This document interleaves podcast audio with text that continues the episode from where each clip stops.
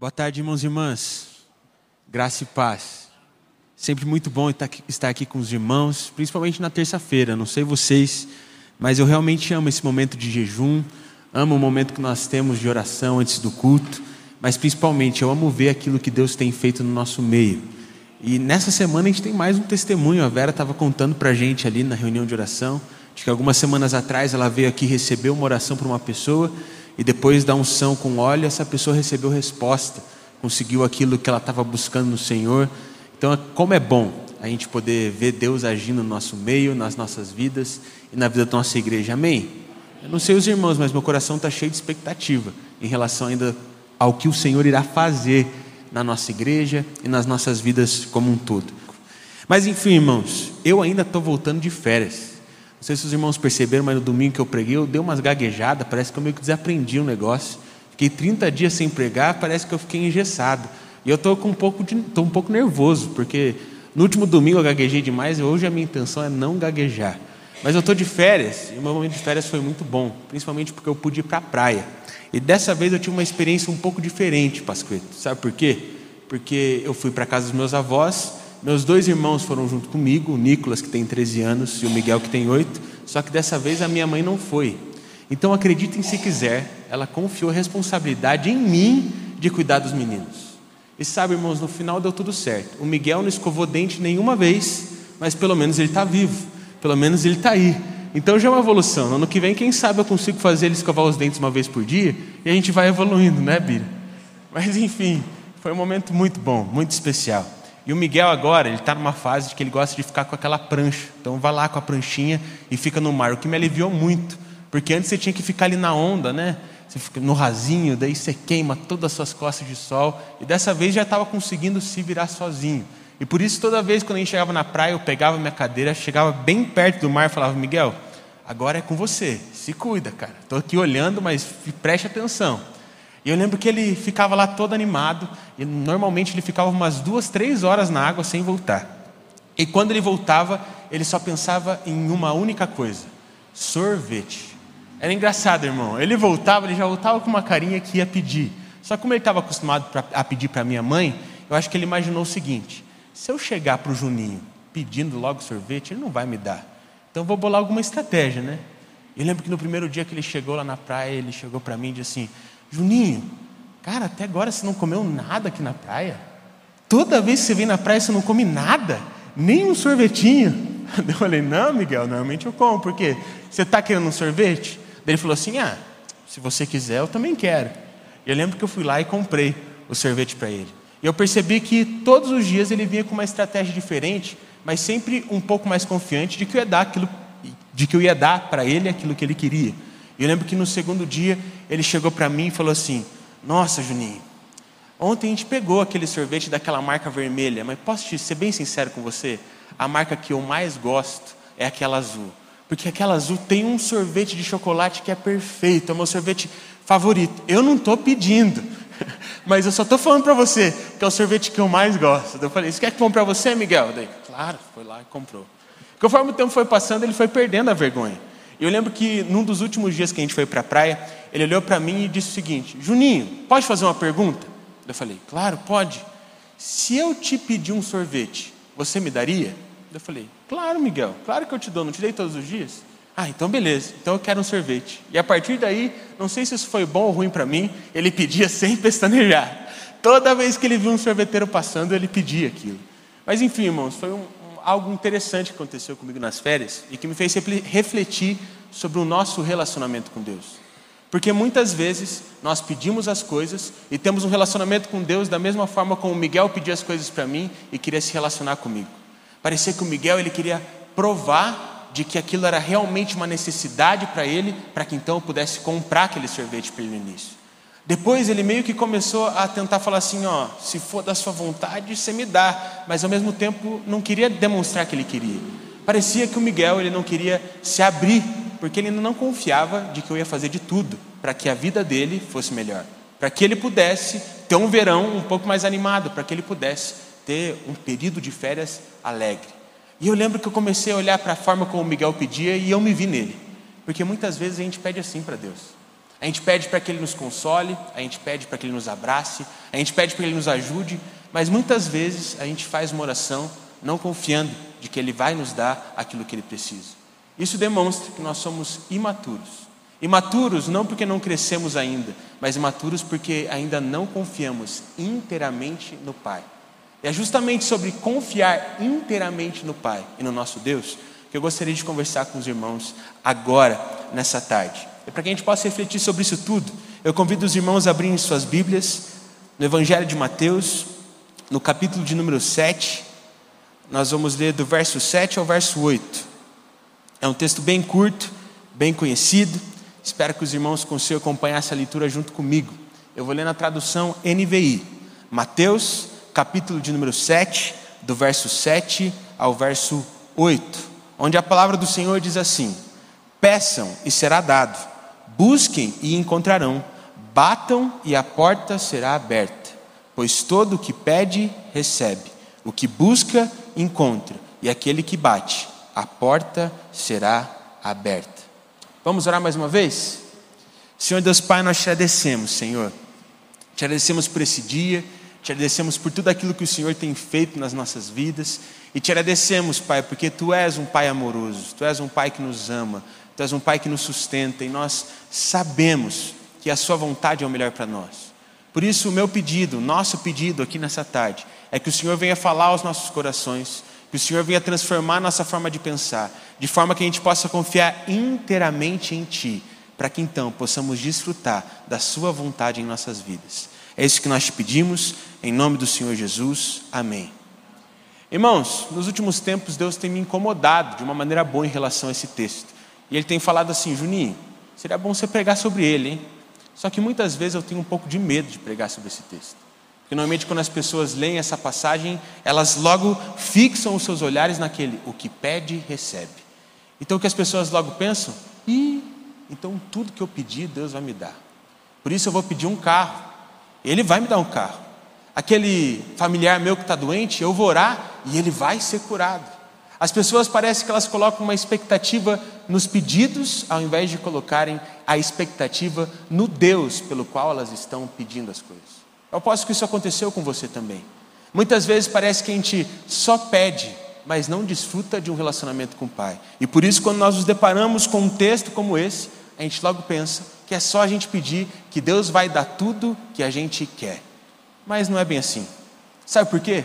Porque o que a gente quer não é o melhor para nós. O melhor para nós é o que Deus quer para as nossas vidas. Amém? Isso às vezes é complicado a gente entender. Isso às vezes é complicado a gente admitir, mas é o que Deus quer que a gente faça. Sabe por quê? Porque muitas vezes a gente olha lá a parábola do filho pródigo e acha um absurdo aquele filho que decidiu pegar sua herança e simplesmente abandonar o seu pai. Aquele filho que pegou tudo que o pai tinha para ele e simplesmente foi viver a vida como se o pai dele não existisse. A gente acha um absurdo um filho que usou o pai, que só queria o pai a partir daquilo que o pai poderia dar para ele. Eu lembro quando eu era criança, eu ouvia essa história do filho pródigo lá na escola bíblica dominical e eu ficava revoltado. Eu pensava assim: como pode um filho ser tão ingrato dessa maneira? Só que conforme eu fui crescendo, conforme eu fui amadurecendo, Conforme eu fui conhecendo um pouquinho mais Jesus, eu pude perceber que muitas vezes eu era exatamente como o filho pródigo. Ao invés de buscar ter um relacionamento com o meu pai, ao invés de buscar ter um relacionamento com o meu Salvador, eu só queria as coisas que ele poderia me dar. E o que eu achei mais engraçado, o que eu acho mais engraçado é que muitas vezes durante a nossa caminhada, a gente olha para Deus como se ele fosse aquele que fosse fornecer os nossos desejos para que a gente pudesse ter a alegria que nós esperamos. Mas na realidade, irmãos, a alegria que nós tanto queremos não consiste em ter de Deus tudo aquilo que a gente quer, mas em ter dele tudo o que ele deseja para as nossas vidas. Portanto, nós não podemos ser como o filho pródigo. Nós não podemos apenas usar o nosso Deus para ter aquilo que a gente quer. Nós devemos desenvolver o relacionamento com Deus, para que Ele mude a nossa forma de pensar e, consequentemente, mude a nossa forma de pedir. Romanos 12, 2 talvez seja o texto mais conhecido de todos, porque ele nos mostra que a gente não deve se amoldar aos padrões desse mundo, mas que a gente deve se transformar pela renovação da nossa mente, para que a gente possa desfrutar da boa, agradável e perfeita vontade de Deus. E quando a gente ouve a palavra mundo, a gente logo pensa em pecado, como se o único pecado fosse fazer aquelas coisas que a gente já sabia que a gente não devia fazer, mas ao mesmo tempo, no nosso interior, no nosso pensamento, a gente ama mais o pecado do que Deus tem para nós. Deus não quer apenas tirar o pecado da sua vida, irmão. Ele quer mostrar para você que viver com Ele é muito melhor do que viver uma vida de pecado. E quando você transforma a forma como você pensa, você encontra nele satisfação. Você encontra nele consolo, você encontra nele aconchego, você encontra nele direcionamento. E ele te direciona para essa nova vida, onde você pede de forma diferente, porque você entende de que a vontade dele é boa, agradável e perfeita. Está fazendo sentido isso para vocês, irmãos?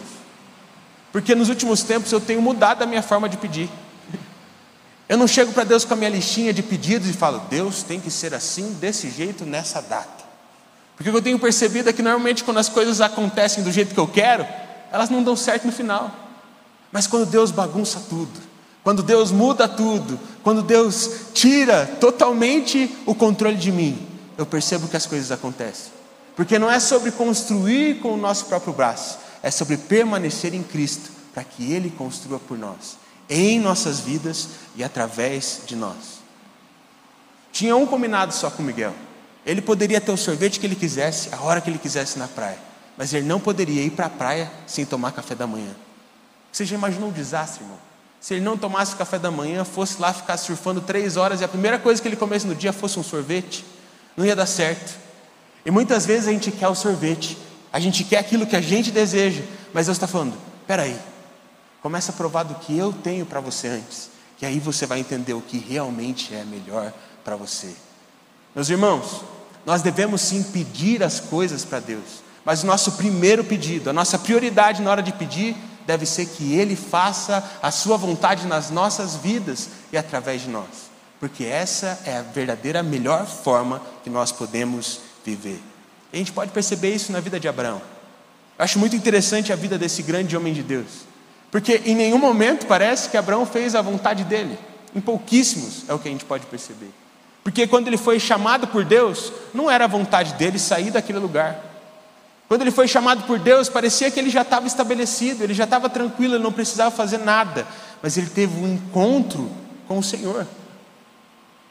Naquele momento, Abraão não precisava de nada de material para a vida dele dar certo.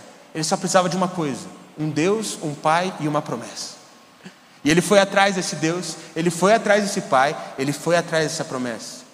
E mesmo a partir daquele momento, apesar de não ter nada, ele tinha tudo porque ele tinha Deus do lado dele.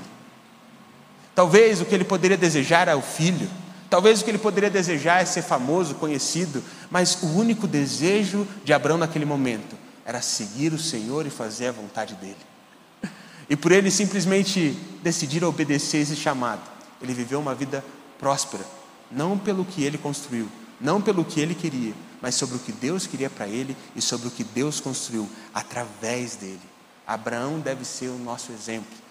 Para não pedirmos a Deus aquilo que nós queremos, mas pedimos a Deus para que Ele faça a vontade dEle nas nossas vidas, porque é isso que nos garante satisfação.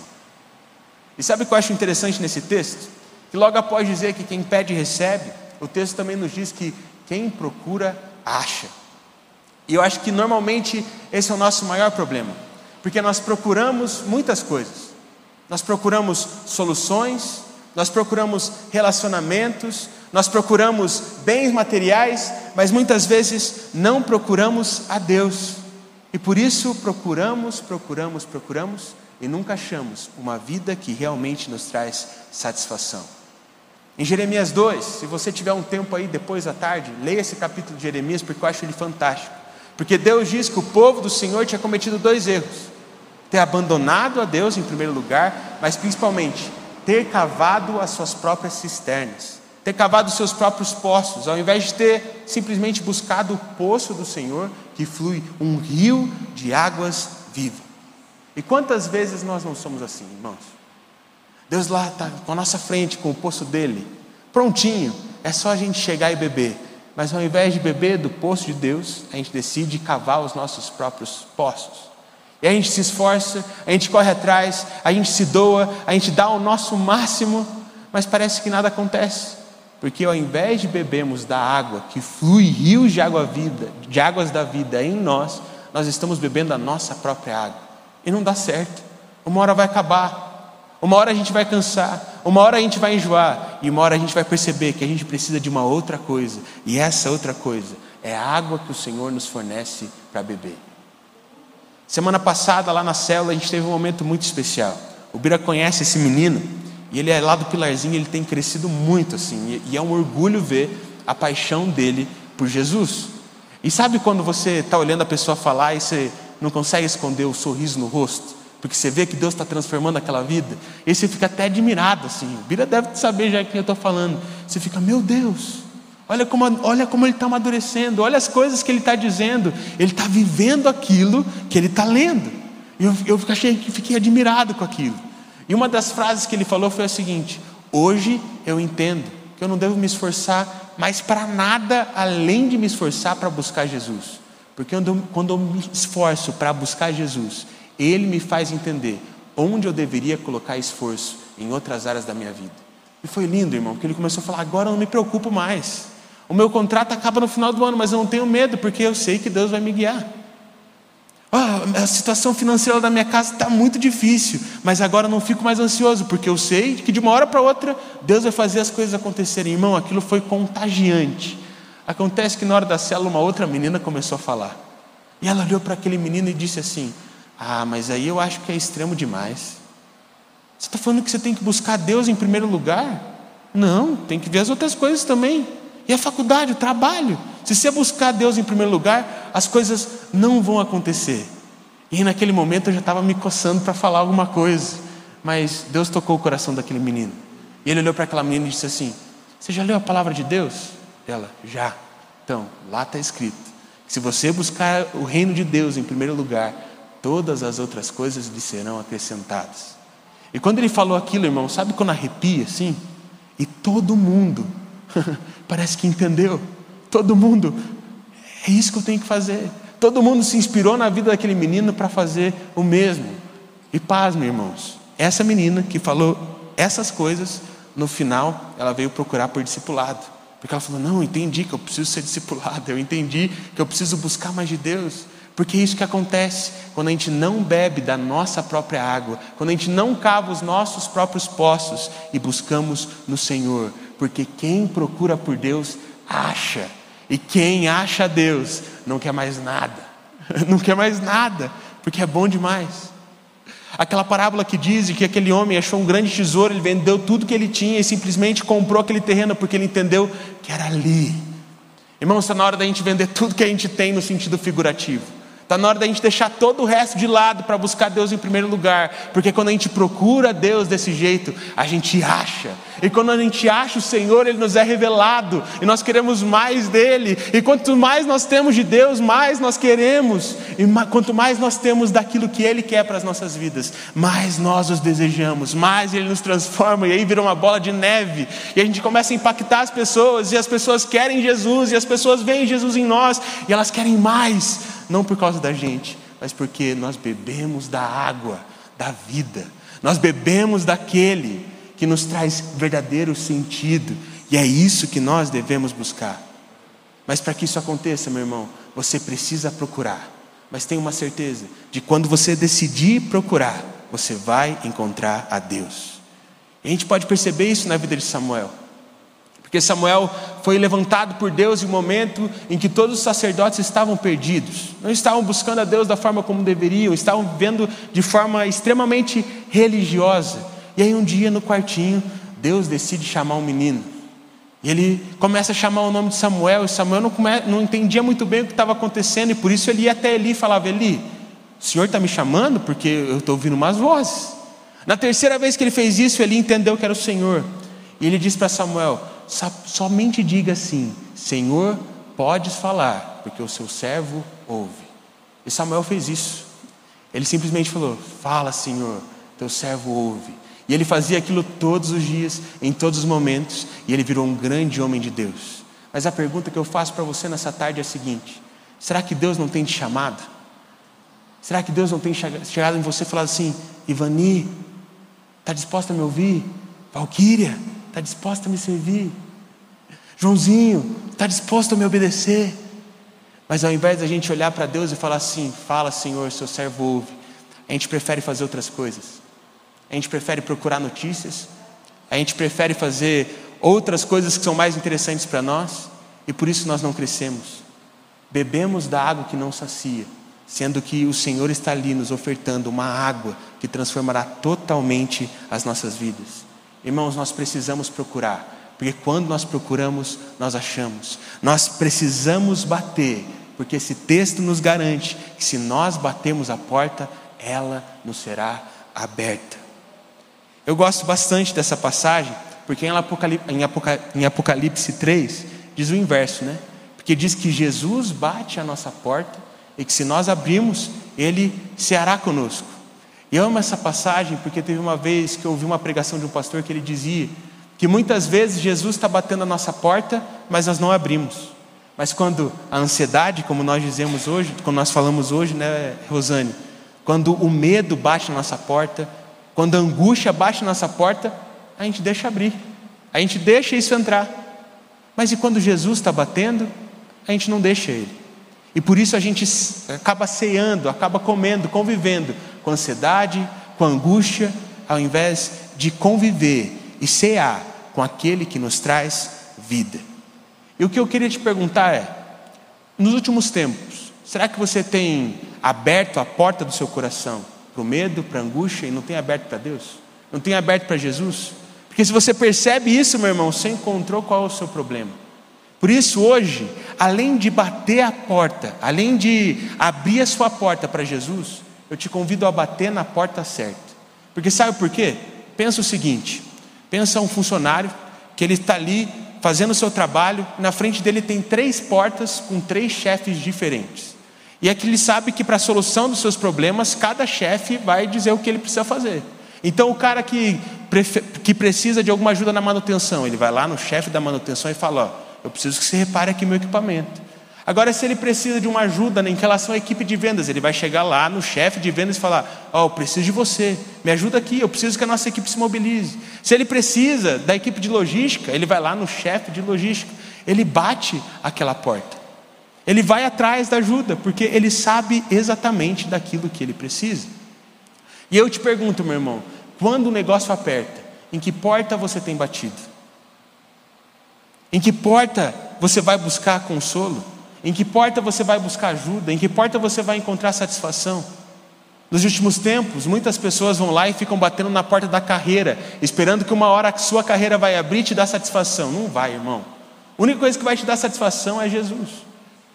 Tem muita gente que na hora do aperto já bate logo na porta do banco. Fala: "Ei, gerente, preciso da tua ajuda. Preciso mais uma vez daquele empréstimo, preciso mais uma vez daquilo que você me prometeu. Preciso mais uma vez da sua ajuda, por favor. Eu preciso de você." As pessoas parecem que, ao invés de baterem na porta certa, batem em várias outras portas, sendo que se elas batessem na porta em que Jesus está, Ele irá abrir para elas, e ali Ele nos dará direção e capacitação para o que for preciso. Eu já me estendi demais, por isso eu vou me contentar em dar o último exemplo aqui. Lá na cela tem um menino também que, alguns meses atrás, ele estava pedindo oração por um estágio. Os pais deles não são daqui de Curitiba e ele precisava realmente desse estágio para conseguir complementar a renda e continuar estudando aqui. E por isso ele começou a orar. E ele sentiu no coração desde o início, quando ele começou a fazer as entrevistas, de que Deus queria que ele fosse para um emprego em específico numa empresa que ele queria muito trabalhar. E aí a gente começou a orar por ele, toda quarta a gente orava. E ele falou assim: Pessoal, consegui a entrevista. Daí todo mundo, uh, que legal. Na outra semana ele falou: Pessoal, consegui mais duas entrevistas em outras duas empresas. Uau, que legal, isso aí, voa. E eu lembro que quando ele foi fazer as entrevistas, ele ficou bem feliz, porque na empresa que ele queria, o pessoal gostou, mas não teve resposta. Passou uma semana e nada, passou duas semanas e nada, e ele começou a pensar: ah, acho que não é aquilo que Deus queria para mim. Acontece que em um dos, uma das outras entrevistas, uma das empresas das outras entrevistas chamou ele para trabalhar duas semanas depois daquela. E ele ficou todo feliz, ele foi na sala pessoal, uma outra empresa me chamou. Aquela que eu achava que Deus tinha para mim não me chamou, mas essa outra, Deus abriu a porta. Eu lembro que eu falei assim, claro, vamos orar por isso, glória a Deus. Mas, ó irmão, às vezes Deus tem aquilo que Ele queria para você. Então não se precipite, espere, seja tranquilo, mas busque as respostas em oração. E eu lembro que na outra semana ele chegou, ele estava meio cabisbaixo, e ele falou para a gente assim: é pessoal, eu comecei a orar, eu comecei a sentir de que, mesmo sendo um estágio bom, mesmo sendo uma empresa boa, aquilo não é o que Deus tinha para mim. Deus tinha me falado que era aquela porta de emprego. Então eu não vou deixar. Isso já faziam três semanas que ele tinha feito a entrevista com aquela empresa e não tinha resposta. Na outra semana ele não chegou cabisbaixo. Ele chegou feliz da vida. Porque ele falou: Pessoal, vocês não vão acreditar. Lembra aquela empresa no começo que ninguém tinha me respondido? Lembra aquela empresa que eu achei que tinha ido muito mal na entrevista? Agora, eles me chamaram, porque era o que Deus tinha para mim.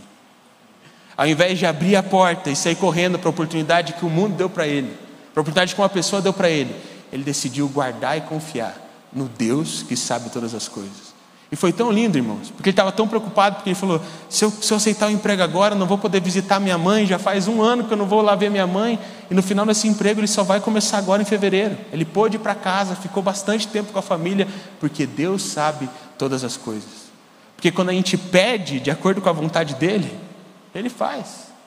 E quando a gente se alinha com a vontade dele, a gente percebe e vive uma vida que é boa, agradável e perfeita. Mas principalmente, quando a gente bate na porta do Senhor nos momentos mais difíceis, ele nos consola, ele nos conforta, ele nos orienta, porque ele é a fonte da água da vida. E é nele que nós devemos buscar permanecer.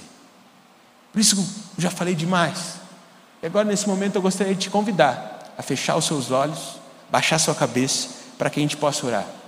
Eu não sei qual é a sua situação, eu não sei o que tem tirado a sua paz, eu não sei o que tem feito com que você mudasse a sua visão, colocado atenção em outras coisas, mas eu sei que há um Deus que fornece um rio de águas vivas e Ele vai te dar todas as soluções. Se você pedir nele, se você buscar por Ele, se você bater na porta dele, ele vai se fazer ser encontrado por você. Por isso, decida fazer isso nessa tarde. E enquanto eu faço a minha oração, faça a sua oração também. Senhor Deus Pai, nós te agradecemos, Senhor. Te agradecemos porque Tu és um Deus maravilhoso, Pai. Tu és um Deus que nos ama, um Deus que está acima de todas as coisas, Pai. E nós te agradecemos porque Tu és soberano, Pai. E nesse momento nós te pedimos perdão, Pai. Perdão, Jesus. Perdão porque o Senhor nos amou, mesmo sem a gente merecer. O Senhor nos abençoa, apesar das nossas imperfeições e apesar das nossas falhas, Pai. Apesar da nossa apatia. O Senhor decide derramar chuvas de bênçãos sobre nós e, e nós somos eternamente gratos, Pai. Por isso, nesse momento, nós te pedimos, de acordo com o que está escrito lá em Romanos 12, 2. Nós não queremos pensar da forma como esse mundo pensa, ou as pessoas desse mundo pensam, nós Queremos simplesmente ter as nossas mentes transformadas para que possamos buscar única e exclusivamente a Sua vontade, que é boa, perfeita e agradável. Pai, nesse momento nós clamamos, e nós clamamos desesperadamente não por algo que o Senhor pode nos dar, nós clamamos por Ti. Por isso que a gente possa buscar beber da Sua água e não da nossa água. Que a gente possa buscar a Sua vida e não a nossa vida e que a gente possa encontrar o verdadeiro sentido de viver em Ti e não nas coisas dessa terra, Pai. Por isso eu te peço por cada irmão e por cada irmão, por cada irmã que está aqui nessa tarde, por cada irmão, por cada irmã que está acompanhando essa transmissão ao vivo, Pai, toca a vida deles de forma especial, para que eles sejam transformados em sua maneira de pensar e desfrutem daquilo que esse texto diz. Que a gente possa pedir e receber, que a gente possa procurar e encontrar, que a gente possa bater a porta, que ela nos seja aberta, para que possamos nos encontrar contigo e saciarmos a nossa sede. É isso que nós pedimos, ó Pai, em nome do Senhor Jesus. Amém.